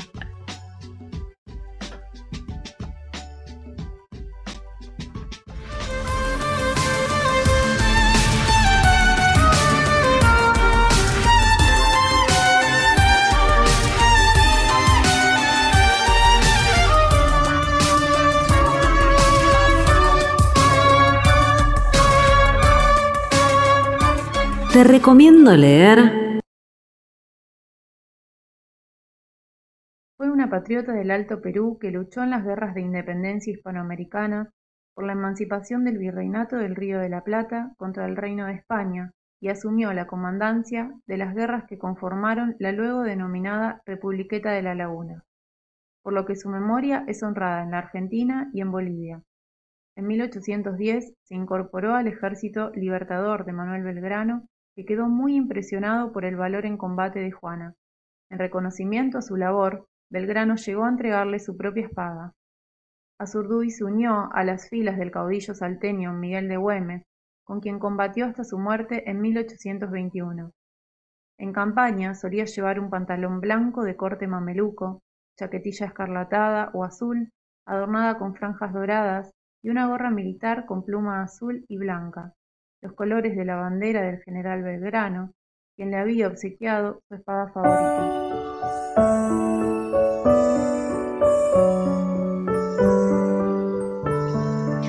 Bueno, hola, ¿qué tal? Vine a trabajar a mi columna de recomendaciones de lectura. Acá hay gente que no puede hablar en este momento. Hola Jessy, ¿cómo estás? Hola, Beto, haceme la segunda Encantada de poder tenerte acá porque la verdad se vienen las vacaciones de invierno y quiero mucha recomendación para leer. Tengo cosas muy Sí, sí, interesantes. Vamos a hablar de Juana Zurduy, como el tema de Mercedes Sosa lo indicaba, porque hoy es la fecha de su nacimiento. Sí. Eh, Juana Zurduy nació el 12 de julio de 1780. Fue alto peruana. Me gustó cuando leí esto porque, digamos, no podemos decir que, que fue boliviana, porque no existía el territorio de Bolivia como lo Claro. conocemos. Nació en la intendencia de Potosí, territorio del virreinato del Río de la Plata. Se crió entre campesinos, trabajó en el campo, la madre era chola, el padre era español, era dueño de propiedades. Se educó en Chuquisaca, que era una población eh, conservadora. Cuando tiene siete años, sus ella y sus hermanas quedan huérfanas, se mueren los padres, entonces se va a vivir con los tíos. Y los tíos la eh, llevan a un convento con la idea de que ella fuese monja. Eh, resultó que la terminaron expulsando a Juana del convento. Muy Claro. bien, bien por Juana. La expulsaron. Hay una si te autora. expulsan de un convento, buen, buen, eh, signo. inicio. Buen augurio. signo. Sí, Muy sí, bien. sí. Eh, María Paula García, que escribió Libertadoras de la Patria Grande, dice, comenzó a despertarse en ella una curiosidad inusual por obras no autorizadas de esa época. Su espíritu de resistencia frente al status quo y al encorsetamiento del rol de la feminidad tradicional estuvo presente des- desde su juventud. Así de todo, bueno, se casa, se casa con Padilla, Manuel Asensio Padilla se llamaba el marido, que era también un vecino, un hijo de estancieros. Tienen cinco hijos, cuatro se mueren muy jóvenes por de malaria, eh, cosas de la época también. Y entre esa, esa pareja, ese matrimonio, digamos, compartían ideales independentistas. Entonces, eh, comandan un ejército con el propósito de independizar su territorio. Berta Gruexler es una autora que escribió Juana Zurduy y las mujeres de la Revolución Autoperuana. Destaca la historia de, todas las mujeres del Alto Perú y hace un énfasis en la historia de Juana Zurduy y en el legado que dejó para la sociedad argentina y boliviana. En su libro utiliza fuentes primarias, que son cartas y documentos de la, épo- de la época, también fuentes eh, secundarias e iconografía del periodo estudiado. Y hay otro autor que se llama Joaquín Gantier, que se dedica a estudiar la historia también de Juana Zurduy, pero que escribe algo un poco más literario, digamos, ¿no? Porque utiliza leyendas y mitos populares, no es, no es tan histórico lo que escribe. Editó en 1946 el libro Doña Juana Zurduy de Padilla. Con respecto a su participación en el ejército del norte. La primera aparición en los documentos oficiales es en una carta de Belgrano a eh, Pueyrredón, que es del... Belgrano y Pueyrredón son dos calles en Lomas de Zamora que se cruzan que, que son paralelas, creo. Bueno, no sé, me sonó que estaba hablando de mi barrio, Belgrano y Pueyrredón.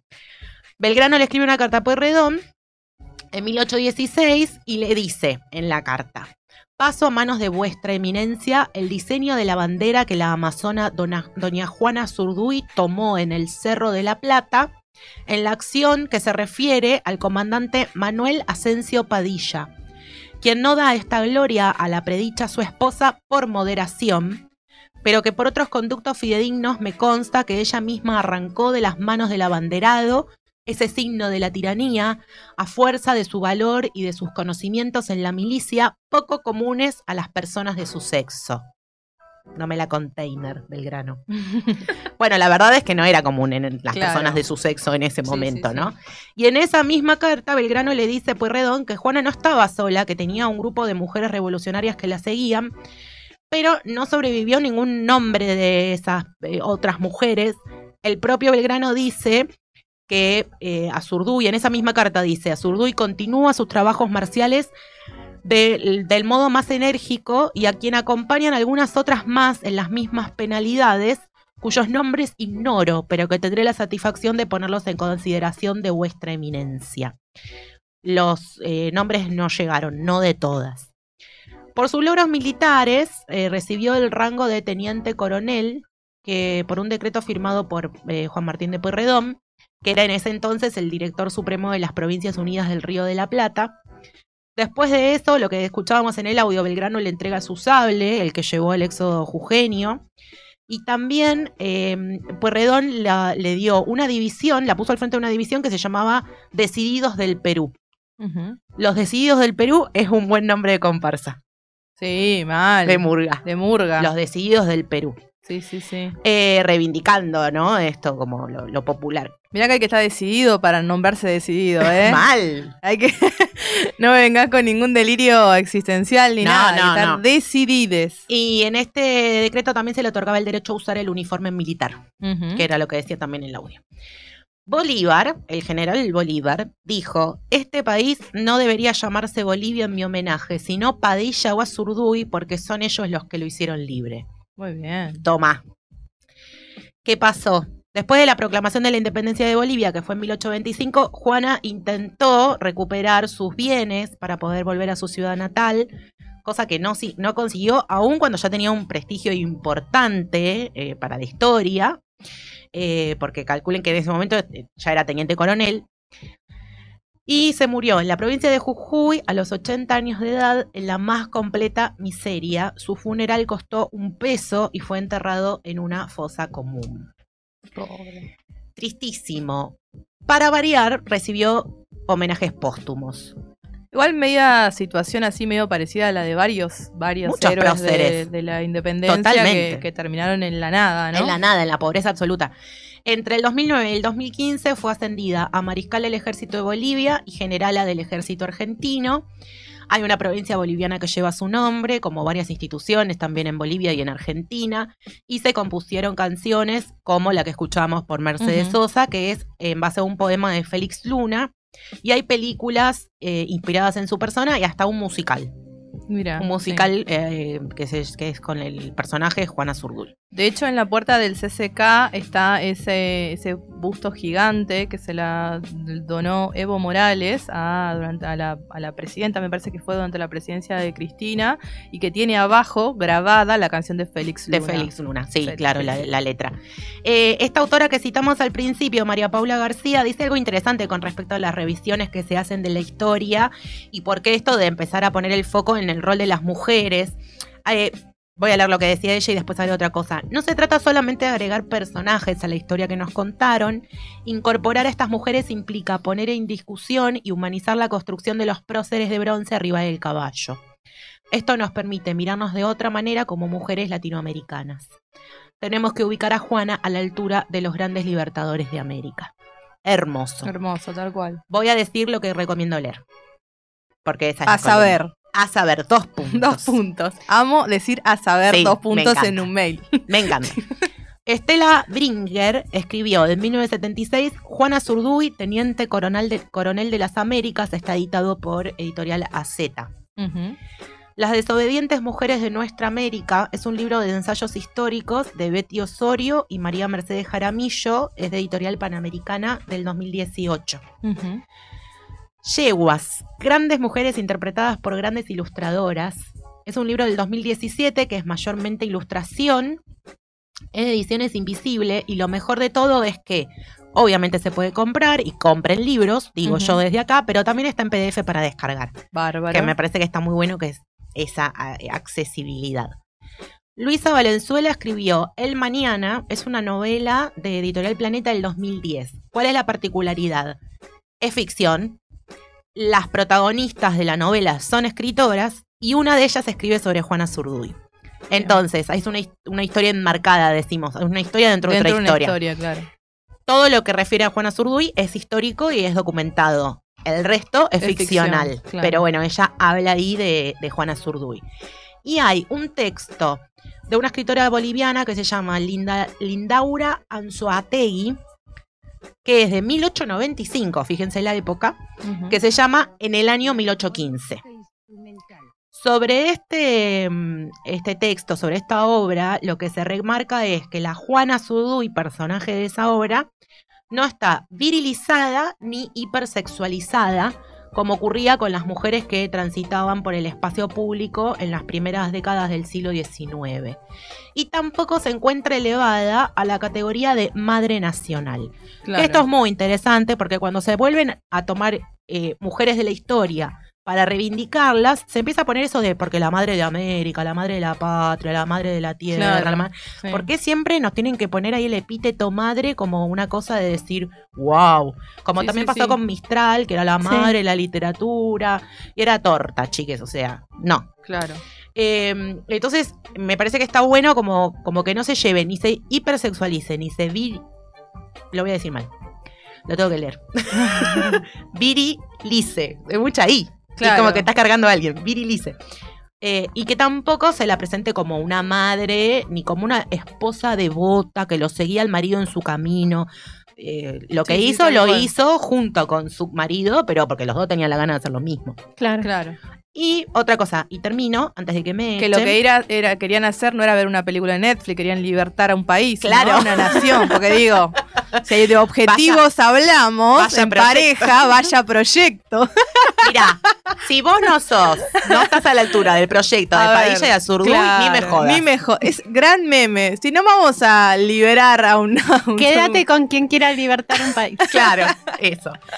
Para mm, poner algo más en el contexto de la época, hay otra mujer de la independencia americana que fue Manuela Sáenz, ecua- eh, ecuatoriana, si digo bien, que también tuvo el grado de coronela, y hay un texto sobre ella que se llama La participación de las mujeres en la independencia, el caso de Manuela Sáenz, que fue conocida en primer momento por ser amante de un prócer. Después se descubrió que tuvo toda una carrera militar re importante, pero primero fue amante. Claro, claro, bien. Bueno, esas cuestiones de la historia.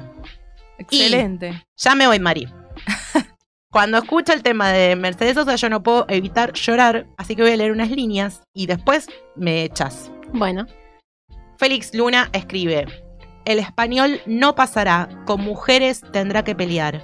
Juana Zurduy, flor del Alto Perú, no hay otro capitán más valiente que tú. Me fui.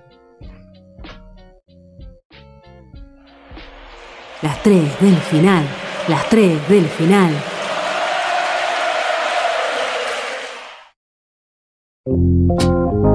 Bueno, vamos a terminar saliendo cantando al aire en cualquier momento porque cada vez que se apaga la lucecita estamos. Bueno, Bueno, hoy Hemos llegado. hemos ay, llegado. llegamos con sí. la lengua afuera. Sí, sí. Yo metí todo como tipo X5, no X2. Claro. Igual, eh, te tomaste tu tiempo también. Bueno, puedo, vos viste todo lo Había que era? mucha data muy interesante, además. Nadie dice Está que no. perfecto. Pero yo no quiero ser, no quiero llevar y traer, Claro. pero te echó la culpa a vos de Pero que le había llevas y robado traes, tiempo claro. y ella también usó un tiempito de Pero no llevas y Claro. traes porque se lo dije en la cara. Claro, claro, tal cual. en este caso, dije. reafirmás. Claro. claro, claro. Le Claro, dije, claro. el femiscopio me robó tiempo. Bet, le Sí, dije, así sí, acá sí, en la sí. cara. Bueno, Tal vos te robaste un tiempito de las tres del final. Bueno, igual no tengo mucho más para leer si querés. Bueno, qué bueno, A chicos genial. si querés. Pero no tengo, es más, no tengo más, leí todo. ¡No! ¿En serio? Es que hay muchos de me gostearon. A ver, ahora les Claro. digo. Tengo mucho de me gostearon. No que cancelan y te dicen un chamullo. Ya la gente ni te dice Claro, ni siquiera te se toma el tiempo de pensar un chamullo. Claro, sí, sí. Igual, Algo. para mí, el, el gosteo es como más dejar en visto, cosas así, ¿no? Como más, o como Eso. tipo desaparecer directamente, no, no, no cuenta como chamullo. Eso. No, porque no, no, no. hay una creatividad involucrada en el gosteo. Si yo desaparezco, justamente para. Ni me caliento en pensar una excusa. Claro, digamos que en la escala de, de responsabilidad afectiva, nivel 100, digamos, el pensar una excusa e intentar llevarla adelante y ponerla en palabras sería como un 30% de responsabilidad afectiva. ¿Podemos acordar eso? Ponele. Yo no Pero creo el que gosteo haya. es menos 10 de Eh, responsabilidad. no, el gosteo está en. Sí, la, la yo gente no- que gostea está en una. No creo que haya responsabilidad afectiva Sí, en un sí. chamullo. Pero al menos hay como un telacareteo de que te estoy poniendo una excusa de por qué no Claro. nos vamos a ver. Sí, ya el sí. gosteo es otra cosa. Pero hay mucha Todo gente que esto me está surgió diciendo. a partir de que eh, los jugadores eh, apenas ganaron la Copa de América, llamaron a sus seres queridos al toque, Claro, ¿no? Messi llamó a la madre, a, la, esposa, madre, a la, abuela. esposa, al- a los hijos, todo, Di María también, todos al toque ahí en pleno estadio, ¿no? En pleno, en pleno y ebullición. después no te pueden campeón. responder un mensaje. Claro, tal cual. Eh, igual yo soy del equipo de que si no, no, no hay respuesta, es una respuesta y me sirve, digamos, ¿no? Es como me gusta dar por abiertas y por cerradas las cosas muy ariano. otorga. Muy ariano, lo mío, pero es como tipo, ay, claro, tal cual, ¿entendés? No hay respuesta, es una respuesta, la tomo. Yo necesito de Elijo. eso, porque eso no me sale a mí. Yo dejo las puertas abiertas eternamente. Claro, no, a mí me encanta la secuencia de cerrar puertas, tuki, tuki, tuki, tuki, tuki, y decir, bueno, ya fue. y si ¿entendés? vuelve a aparecer alguien que medio que te gosteó, te, te- Es, eh, no me pasa tan seguido, ¿eh? O sea, podría ser, pero no me pasa tan seguido como para que decirte que pasa. No, no me... Es, es muy certera mi percepción. Cuando no es, no es. no es. Sí. Ok. Y voy, tuki, abro, cierro, me voy, nos vemos. Listo, ya está, así. ¿Qué sé yo? Yo quiero saber. es. envidia la facilidad que tiene. Sí, es la muy que ariano. Yo quiero saber, más allá de esta consigna que era qué, eh, qué chamullo te metieron. Sí. ¿Algún chamullo que hayan metido ustedes? Em, yo no sé si para cancelar citas, porque no, no, me parece que no, no iría por el chamullo, pero sí he metido chamullos para llegar tarde a reuniones, a lugares.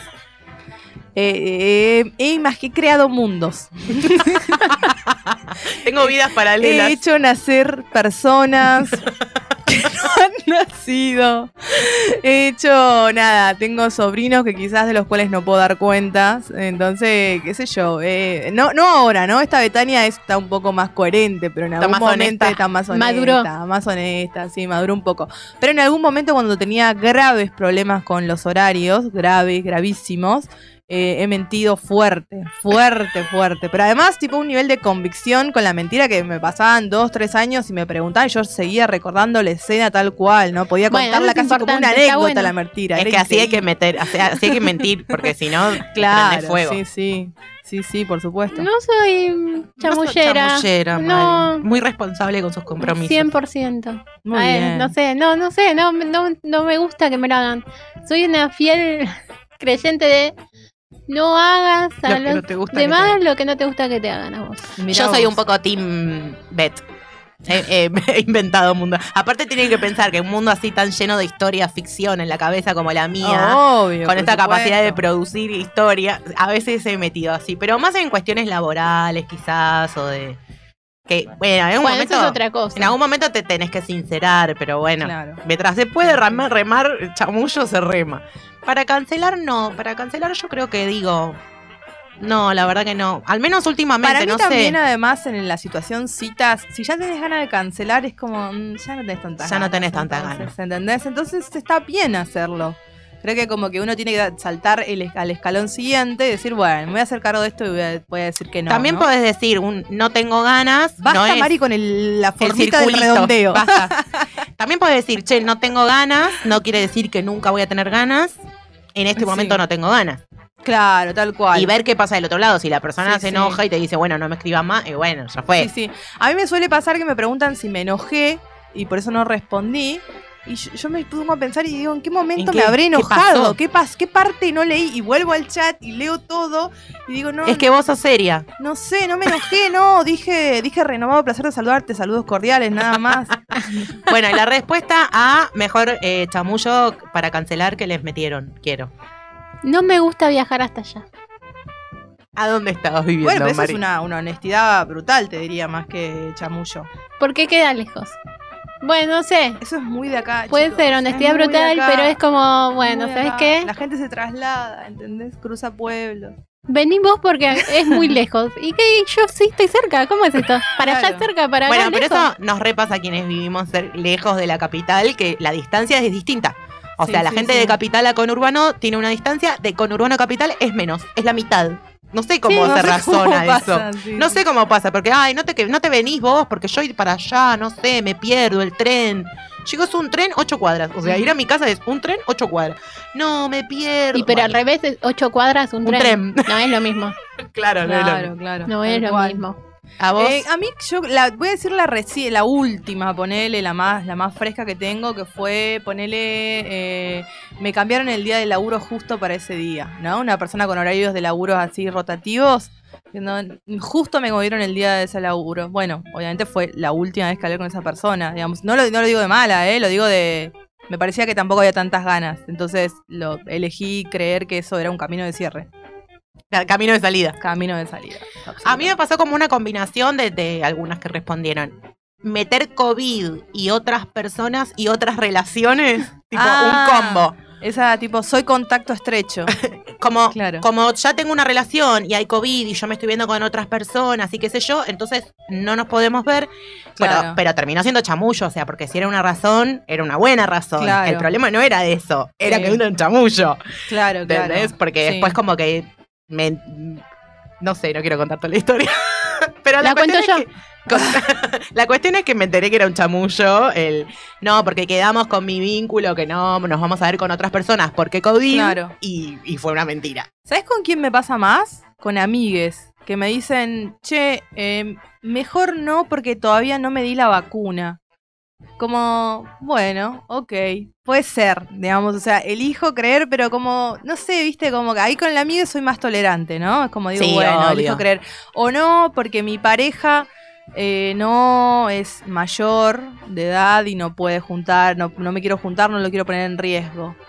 Como que... Sí, está bien. Creo que si son razones, son razones. El tema es cuando son chamullo. Lo que nos molesta es que sea un chamullo. Sí, sí, sí. Bueno, nos tenemos que ir porque Mari se está por subir a la mesa y romper, sí, todo. romper todo. Ya sí, no sí. puede hacerme un círculo más grande que diga redondeo. Pero vamos a decir que nos compren cafe- cafecitos. Sí, cafecito. Alfajores también que nos que están nos gustando. compren Claro. alfajores de, Capitán de del Capitán Espacio. del Espacio. Si Capitán del Espacio nos quiere sponsorear, nos quiere Mandar hacer un, una cáncer caja. de, un canje de alfajorcitos, Lo son pedís con una tristeza que yo te, yo Sí. te daría todos los alfajores. Yo, yo Por ya favor. veo acá una fila de, de gente en la radio Capitán con del cajas de Espacio, Capitán por del favor. Espacio. Yo hago una CEO de historia. Cap- Capitán del, del espacio, Espacio. para Mari. Yo hago una de historia para. Instagram con tu carita pidiendo Capitán del Espacio. Mal, por favor.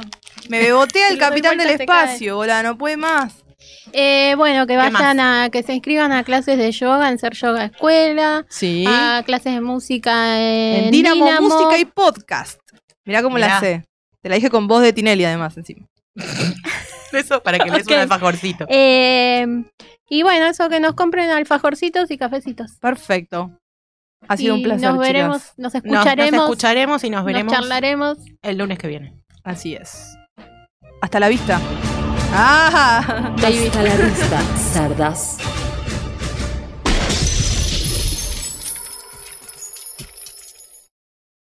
Raindrops on roses and whiskers on kittens, bright copper kettles and warm woolen mittens, brown paper packages tied up with strings.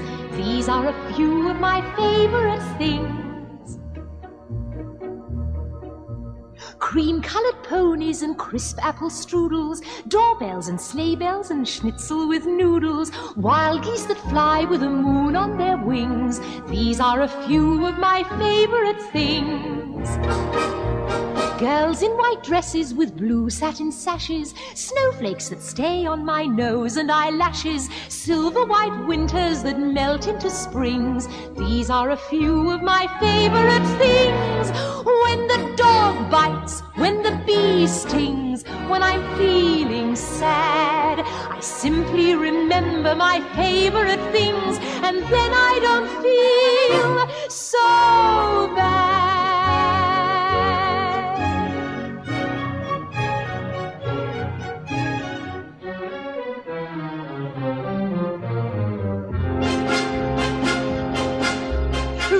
Raindrops on roses and whiskers on kittens, bright copper kettles and warm woolen mittens, brown paper packages tied up with strings. These are a few of my favorite things. Cream colored ponies and crisp apple strudels, doorbells and sleigh bells and schnitzel with noodles, wild geese that fly with the moon on their wings. These are a few of my favorite things.